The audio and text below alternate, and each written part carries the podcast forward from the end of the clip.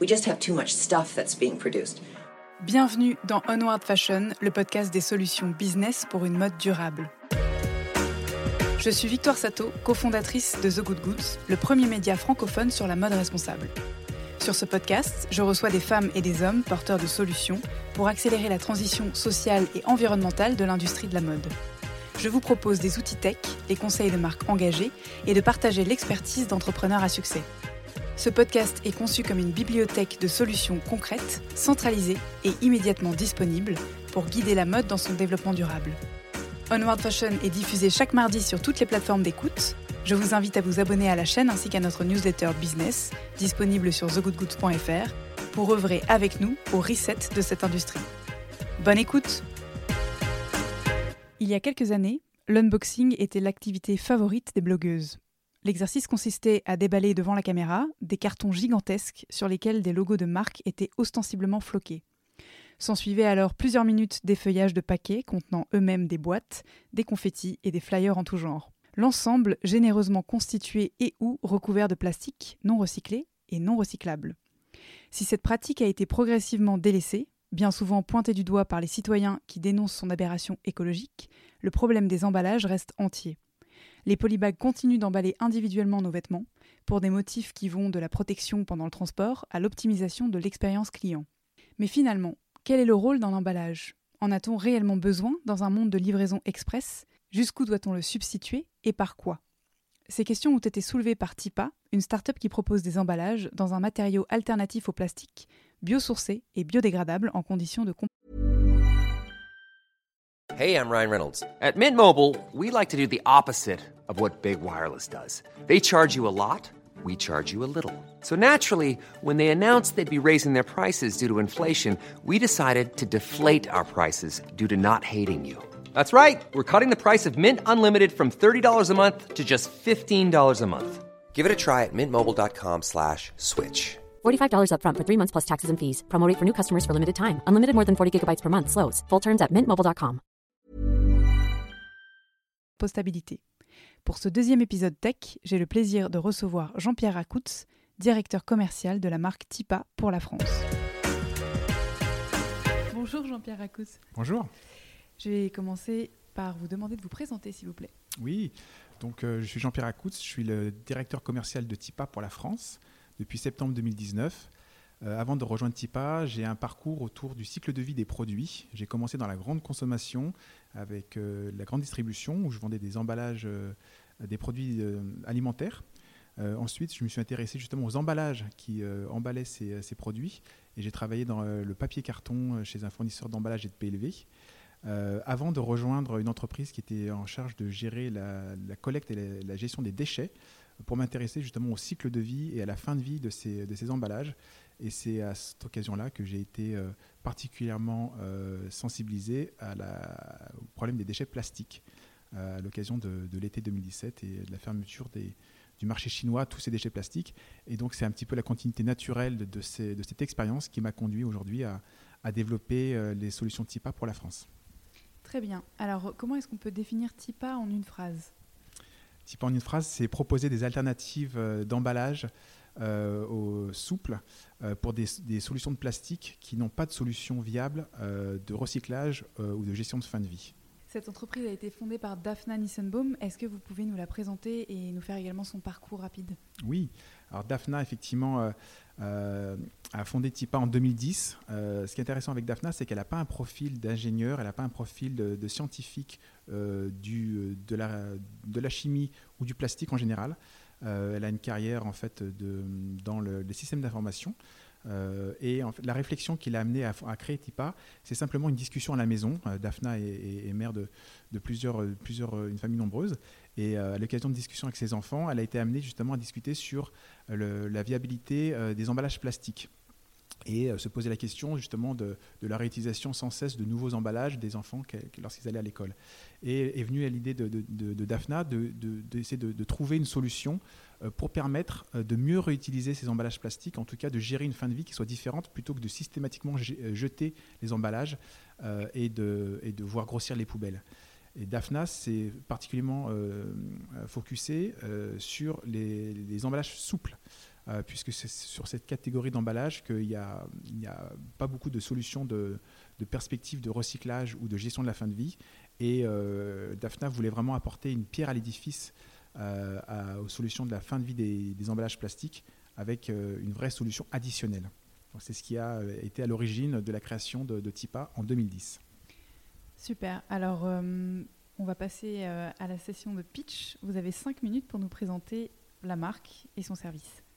Alors, TIPA, en fait, ce qu'il faut imaginer, euh, c'est que TIPA s'est inspiré de la nature. on imagine que les emballages pourraient, s'inspirer de la nature comme, et protéger les, produits comme une orange aujourd'hui protège son fruit. Il faut imaginer que la peau d'orange joue un rôle de protection du fruit en garantissant sa fraîcheur, euh, la qualité du fruit à l'intérieur, mais qu'après utilisation et après consommation de votre orange, la peau d'orange qui a emballé euh, le fruit va, avoir la même fin de vie que le, fruit en lui-même. Euh, par une biodégradation naturelle. Et c'est un petit peu cette image-là qu'il faut avoir dans, les emballages TIPA. Euh, TIPA, du coup, euh, propose une, gestion de la fin de vie des, emballages qui est la plus naturelle possible, euh, puisqu'il s'agit d'une biodégradation en condition de compost. Ce qu'il faut imaginer, c'est qu'avant d'arriver sur cette fin de vie, la promesse de TIPA, c'est d'abord de fournir un emballage. Et à ce titre-là, il est très important que l'emballage soit irréprochable et qu'il n'y ait aucun compromis qui soit fait sur la qualité de l'emballage. Et c'est pour ça que la technologie TIPA permet de, proposer une conservation, euh, une qualité d'emballage qui soit la plus euh, optimale possible, qui se rapproche, qui se rapproche très fortement euh, de toutes les propriétés du plastique qui ont fait le succès de cette matière et qui, a, explique pourquoi le, plastique a envahi nos vies parce que c'est très très, c'est très très simple d'utilisation, c'est assez léger, c'est transparent, il y a le contact alimentaire, on peut imprimer. Donc TIPA a vraiment euh, voulu euh, dupliquer toutes ces, euh, toutes ces propriétés et faire en sorte de proposer aux marques les mêmes fonctionnalités, la même performance d'emballage, mais en s'affranchissant de ce qui pose problème aujourd'hui avec le plastique, c'est la gestion de sa fin de vie. La capacité de cette matière à rester des centaines d'années dans l'environnement, terrestre ou marin, sans solution réellement de, fin de vie qui soit réellement contrôlée et maîtrisée. La promesse de TIPA, c'est qu'après l'utilisation, votre emballage va être intégré dans un flux de déchets organiques et va se décomposer de la même façon que votre peau d'orange, que votre, vos épluchures de légumes, et va totalement se transformer. On n'est pas dans une, fragmentation de la matière, absolument pas, on est dans une réaction chimique naturelle, assez low-tech, assez euh, accessible, que la nature euh, met en place depuis des milliers d'années euh, pour transformer cette matière et proposer du, compost qui est un élément qui est très, recherché par l'agriculture et qui permet de réenrichir naturellement les terres, qui ont été notamment appauvries par l'utilisation massive d'engrais chimiques. Et donc l'utilisation d'amendements de terre par le compost a été énormément reconnue par le monde agricole comme un, élément qui était vraiment très utile à un, réenrichissement de, la fertilisation des, terres agricoles. Donc TIPA se propose de proposer, euh, un véritable euh, économie circulaire euh, de matériaux qui sont partiellement biosourcés, qui viennent de la terre, qui vont remplir leur rôle et leur utilisation parfois assez courte dans la durée de vie d'un emballage et permettre justement une fin de vie qui soit totalement maîtrisée par un retour à la terre sous forme de compost. Très bien. Alors, on sait qu'il y a eu plusieurs tentatives de remplacement du plastique par des biomatériaux, mais dont la promesse de biodégradabilité n'a pas toujours été euh, tenue et qu'à l'échelle macro, si le produit disparaît, euh, microscopiquement, euh, ce sont des microparticules de plastique. Est-ce que vous pouvez nous parler de la composition de la matière TIPA qui permet d'assurer cette biodégradabilité effective à 100% oui, Alors effectivement, c'est un, vrai sujet et c'est vraiment un sujet de, de, focus sur, qu'a eu TIPA pendant les cinq premières années d'existence de TIPA. ce qu'il faut avoir en tête, c'est que quand Daphna a créé TIPA en 2010, euh, les cinq premières années, c'était uniquement de la recherche et développement. Elle a demandé à ses, chercheurs, elle a demandé à ses ingénieurs de trouver la bonne formulation, d'aller chercher les bonnes matières, les, bons polymères euh, végétaux, euh, permettant justement d'avoir une qualité irréprochable de la matière et de permettre, bien sûr, de remplir toutes les fonctions dynamiques d'un emballage, hein, de résistance, d'étanchéité, etc., mais également de garantir une, biodégradation totale. C'est exactement, ce qui se passe aujourd'hui avec les, les, propositions TIPA. Euh, la garantie qu'on propose à nos marques et qu'on donne à nos, clients, c'est des certifications indépendantes. Euh, c'est des bureaux certificateurs européens comme TUV Austria ou comme d'Incertco qui, vont, tester et qui vont tester et certifier dans leur laboratoire indépendant la totale biodégradation et compostabilité des films TIPA, ainsi que, des certificats de non-écotoxicité euh, de la matière résiduelle, attestant ainsi une totale transformation de la matière en compost.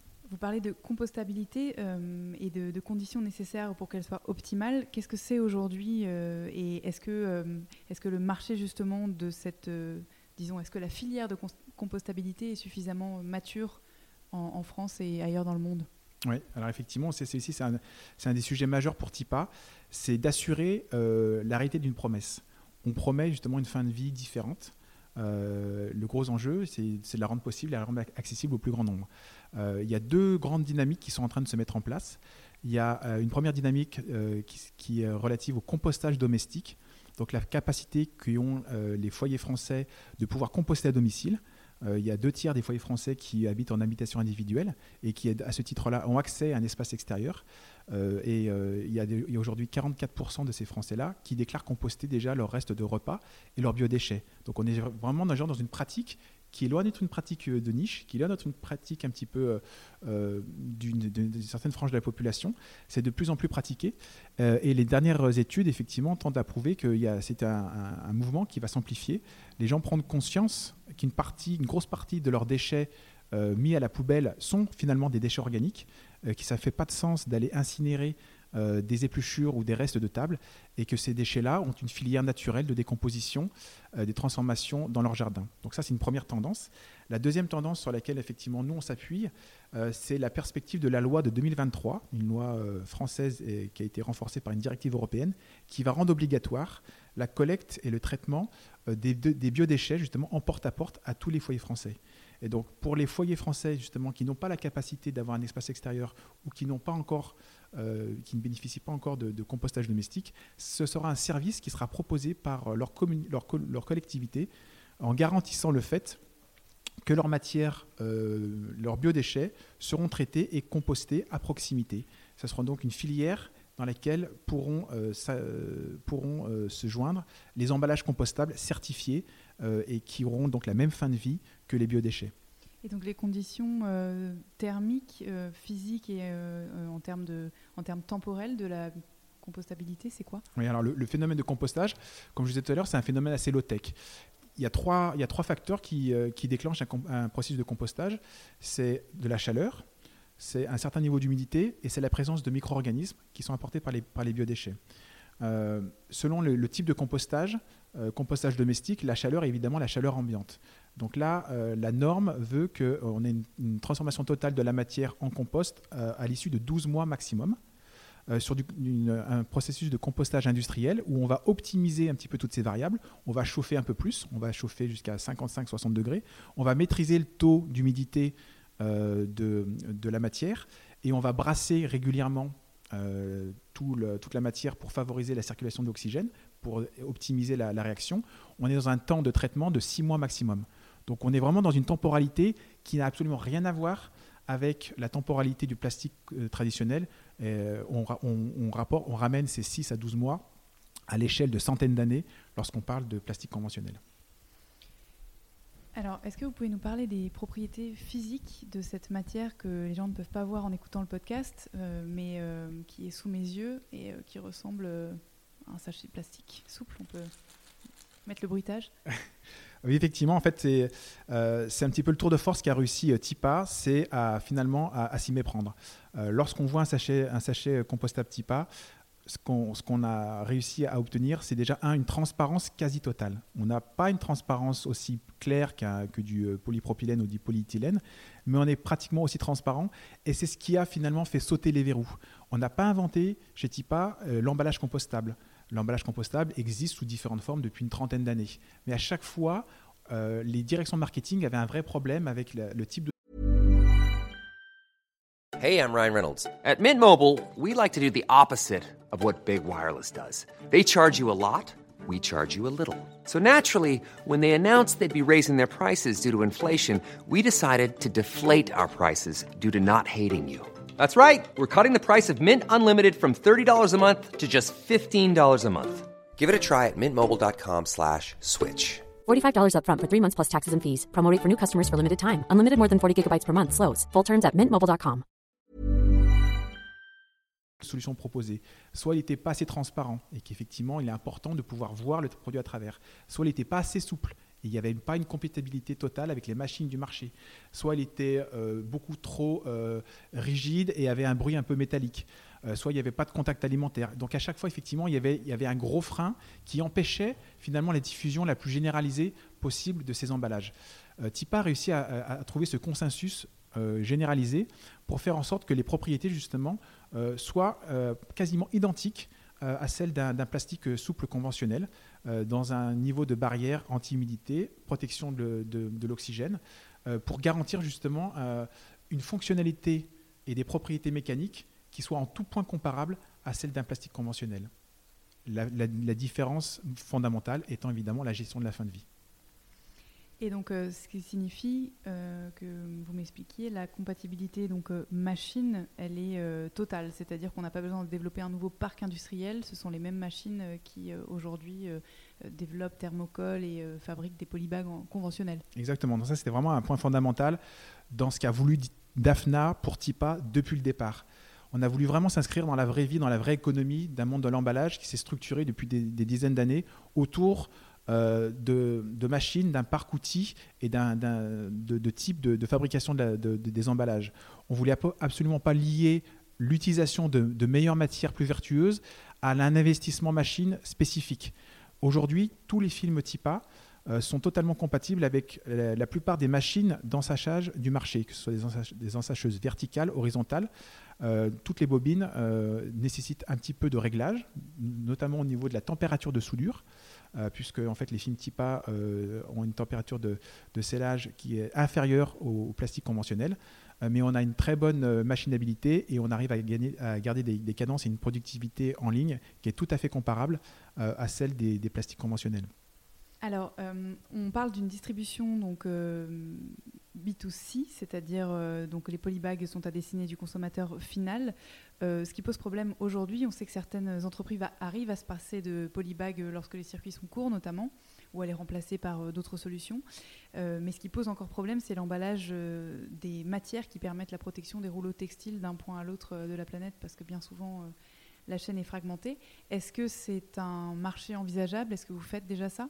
Oui, alors en fait, euh, c'est en cours de réflexion, effectivement, c'est un vrai point et c'est euh, euh, des, projets sur lesquels on travaille avec des, avec marques de, fashion, de, de, haute couture, qui sont vraiment impliquées et qui ont vraiment une démarche très sincère de, volonté de remplacement du, plastique sur toute la chaîne de valeur et qui ne sont pas évidemment que préoccupés par, par ce qui est visible. et les gros volumes sont souvent d'utilisation du plastique sont souvent justement sur la, la, protection et la transition de ces rouleaux de matières et de, matières premières qui sont des, des matières exclusives dont, il s'agit d'assurer une protection la plus optimale possible à travers toute la chaîne de supply chain. Et donc il y a des tests qui sont en cours euh, actuellement pour justement valider un certain nombre de, euh, propriétés euh, de, films de films compostables TIPA qui assuraient justement à grande échelle une protection optimale de, ces rouleaux et qui puissent effectivement avoir une fin de vie qui soit tout à fait en norme avec, avec le compostage. Et alors le compostage sur les plateformes logistiques, on a une notion de son développement actuel? Alors, sur les plateformes logistiques, c'est plus compliqué. Euh, ce qu'on a, une des limites des propriétés physiques euh, du film TIPA dont je vous parlais tout à l'heure, c'est son côté extensible. Euh, donc on a souvent été approché par des plateformes logistiques, euh, notamment pour des films de, fardage, euh, de, palettes notamment. ça, on n'a pas encore des, propriétés qui permettent de, remplacer ce type de film d'extension. mais c'est des, possibilités qu'on essaie de travailler sur la RD. Et, après, sur des, propriétés plus conventionnelles, il y a tout à fait possibilité d'installer des, unités de compostage industriel. Euh, il y a des acteurs aujourd'hui qui, existent sur le marché qui proposent euh, des, mini, des mini composteurs euh, industriels pour justement composter in situ à la fois des, des, sous-produits alimentaires et également une partie d'emballage compostable.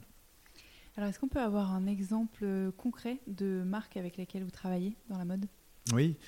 Alors bien sûr, la, marque emblématique et celle qui a vraiment créé un déclic dans le, sur le segment de la mode chez Tipa, c'est Stella McCartney. Euh, la, rencontre euh, qu'a pu avoir Daphna Nissenbaum avec Stella McCartney il y a environ trois ans a été, un, déclic. Euh, Stella, après avoir rencontré et, compris la proposition TIPA, a décidé que l'ensemble de, sa gamme et l'ensemble des collections Stella McCartney n'allait plus utiliser de plastique conventionnel et allait basculer sur euh, du, des solutions compostables TIPA. Donc évidemment, ça a fait beaucoup de buzz. On a profité effectivement d'une énorme couverture média à ce moment-là et ça a attiré, euh, ça a vraiment lancé euh, TIPA dans le segment de la, de la mode. Ça a attiré beaucoup d'autres marques sur, des solutions équivalentes. Euh, donc aujourd'hui, on a des, marques anglo-saxonnes euh, importantes qui, ont rejoint TIPA. On a Gabriela Hearst, on a euh, Pangaya, on, a Oula Johnson. plus près de nous, en France, la première marque, on est très fiers d'avoir accompagné la marque Ast depuis l'automne 2019, qui est la première marque de chemise française à utiliser des emballages compostables TIPA. Euh, à l'occasion du lancement de leur, euh, de leur gamme euh, de chemises bio. et on est très fiers de, les accompagner. Et d'autres, d'autres marques sont en cours de développement et qu'on aura le plaisir d'annoncer d'ici la fin de l'année 2020. Et alors, avec qui TIPA ne peut pas travailler? Est-ce que vous avez des minimums de commandes? Est-ce qu'il y a des limites? Effectivement, ça aujourd'hui, c'est sur le segment de la mode, c'est une limite qui, est, qui, qui, existe, sur laquelle on travaille. On a des minimums de commandes qui sont de 25 000 pièces par an sur un modèle. Euh, c'est évidemment euh, euh, une marche qui, peut être beaucoup trop haute pour un certain nombre de, marques qui se lancent, de créateurs qui sont souvent les plus convaincus et qui sont souvent les plus demandeurs de solutions éco, éco-responsables de, nouveaux emballages pour leur marque qu'ils ont directement intégré dans l'ADN de la création de, leur, marque ou de leur univers. Aujourd'hui, c'est un, un, obstacle qu'on essaye de surmonter. Euh, on, travaille, beaucoup avec, euh, euh, notre directrice Tipa, qui est en charge transversalement de la mode dans le monde, qui s'appelle Anya Tyson, qui est basée à New York, et qui a développé, par exemple, un programme de mise en commun des différentes marques de, textiles aux États-Unis avec, le CFDA. qui du coup fédère l'intégralité un certain nombre de designers américains pour justement permettre d'agréger un certain nombre de, petites commandes, de petits volumes sur des formats euh, standards, sur des impressions génériques, euh, sur lesquelles effectivement les marques s'accordent à penser que euh, ce sujet de, développement durable sur le packaging leur permet d'aller au-delà de leur simple expression de la marque et acceptent de ne pas imprimer leur logo sur les emballages. C'est tout l'enjeu de ce que j'aimerais faire euh, en France euh, sur, euh, sur les, prochaines, les prochains mois pour arriver justement à, mettre en place une plateforme d'échange et de, standardisation d'un certain nombre de, polybags. On a la chance d'avoir un certain nombre de, normes sur, des dimensions qui permettraient de rendre possible ce, un tel programme. Très bien. Alors, est-ce qu'on peut avoir une idée du prix? Parce que je pense que là, à ce stade, on est tous séduits. Alors le prix, effectivement, euh, euh, c'est un vrai sujet qu'il faut vraiment aborder euh, en, toute transparence et, sur la, valeur économique des, des films TIPA. la réalité aujourd'hui, c'est qu'on est sur un, matériau qui, peut aller jusqu'à 3 à 4 fois plus cher que le plastique conventionnel. L'importance du dialogue avec la marque est très importante à ce stade-là, car il faut vraiment l'envisager comme, comme, euh, non pas comme un, surcoût packaging, mais comme un vrai investissement marketing, la capacité qu'a la marque de, vraiment redéfinir un petit peu son mix et sa façon de, s'adresser à ses consommateurs et, d'adresser vraiment un sujet qui est, euh, on le voit à travers différentes études, qui est de plus en plus majeur et qui, ressort en, point, en point de, négatif euh, de façon très importante sur justement les, points non, non satisfaits aujourd'hui par un certain nombre de marques et que cela le, surcoût est finalement assez, assez, euh, assez euh, limité lorsqu'on rapporte ces quelques dixièmes de centimes d'euros euh, à, la capacité de, raconter une nouvelle histoire à ses consommateurs et, et surtout à vraiment s'impliquer et à, mettre en place de façon très concrète des, des, solutions qui soient réelles et qui soient plus éco-responsables. Il est important de se mettre en mouvement tout n'est pas forcément euh, encore parfait. On travaille tous les jours avec nos partenaires pour arriver à, justement à, s'améliorer. Mais le premier pas est très important et c'est ces dynamiques que les consommateurs valoriseront. Très bien. Alors, euh, j'ai euh, deux petites questions un peu plus challenge. La première, finalement, est-ce qu'on a besoin d'emballage? Ouais, c'est une, très bonne question. C'est une très bonne question et c'est euh, souvent euh, le, type de dialogue euh, initial que je commence à avoir avec les marques. Nous, chez Tipa, on est vraiment dans une démarche où le rôle de l'emballage est vraiment la question fondamentale. À quoi sert un emballage? Quand est-ce qu'on a besoin d'un emballage? Qu'est-ce qu'on peut réduire? Qu'est-ce qu'on peut supprimer? Qu'est-ce qu'on peut réutiliser? Et qu'effectivement, on, arrive à un moment où effectivement les, marques sont parfois un peu perdues, euh, sont parfois en mode un peu panique. Euh, vite, vite, je veux une solution. C'est vraiment l'occasion de repenser fondamentalement le rôle et la fonction de l'emballage pour chacune des marques. Euh, sur l'univers du fashion, du textile, effectivement, il y a un rôle de protection du, du produit, de, la pièce textile, puisqu'effectivement, il y, a, une dimension supply chain et il y a une dimension euh, logistique qui est très importante. Donc, à partir du moment où, on a une nécessité de protection de cet emballage, ensuite se pose la question de quel emballage? Quel est le juste emballage? Et là, se pose la question de la matière utilisée. Est-ce que c'est du papier? Est-ce que c'est du carton? Est-ce que c'est du plastique conventionnel? Est-ce que ça peut être une autre matière biosourcée? Et là, effectivement, le champ des possibles s'ouvre et nous, on participe en tout cas à la réflexion en proposant une solution qui soit la plus proche possible sans tout révolutionner euh, de ce qui, existe euh, dans à la fois les, certains impératifs et certaines effectivement euh, codes du marché. hein, la, capacité à voir le, à voir l'article à travers l'emballage, c'est quand même un, élément important dans, le, dans le textile. On aime bien voir ce qu'on achète quand même. Et effectivement, se pose ensuite la, solution de, la meilleure fin de vie pour cet emballage après utilisation. Et le compostage est une des solutions, est une innovation qu'il faut pouvoir considérer euh, et ne pas forcément opposer à toutes les autres. On, doit vraiment, on, se considère vraiment comme un apporteur de solutions par rapport à, un statu quo, par rapport à une solution existante qui est assez, euh, assez, euh, assez difficile à gérer. Des solutions nouvelles sont possibles. Et la deuxième question, est-ce qu'on a une idée de l'impact de la production et une certaine mesure de, de l'analyse du cycle de vie Est-ce qu'on a du recul Ouais, alors ça aussi, c'est euh, euh, une question qui est, très intéressante euh, dans la mesure où c'est justement ce qui nous manque pour l'instant, en toute transparence, d'avoir une, base de données sur les cycles de vie qui soit totalement finalisée. C'est un, travail qui est mené par les différentes associations des, euh, euh, des bioplastiques au niveau européen pour travailler sur une base de données qui prenne réellement en compte la réalité du compostage dans sa fin de vie. Aujourd'hui, euh, l'impact du, compostage n'est pas pris en compte dans sa, dans sa réalité. Les, chiffres et les, scores attribués sont ceux d'un abandon du packaging dans la nature.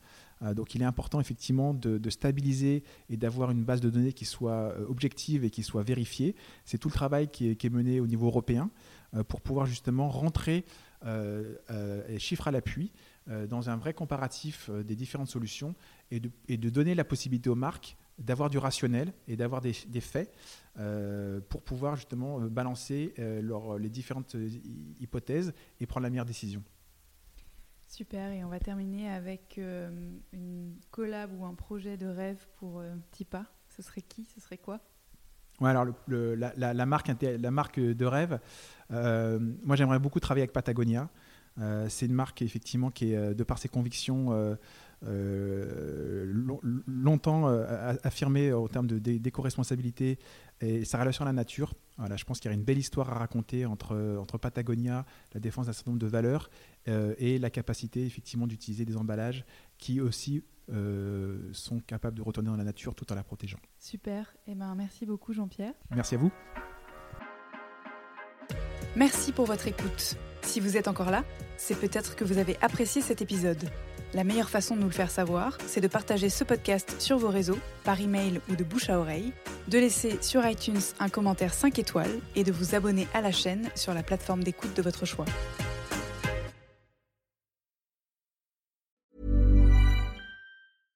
Mom deserves the best, and there's no better place to shop for Mother's Day than Whole Foods Market. They're your destination for unbeatable savings, from premium gifts to show-stopping flowers and irresistible desserts. Start by saving 33% with Prime on all body care and candles. Then get a 15-stem bunch of tulips for just $9.99 each with Prime. Round out Mom's menu with festive rosé, irresistible berry chantilly cake, and more special treats. Come celebrate Mother's Day at Whole Foods Market.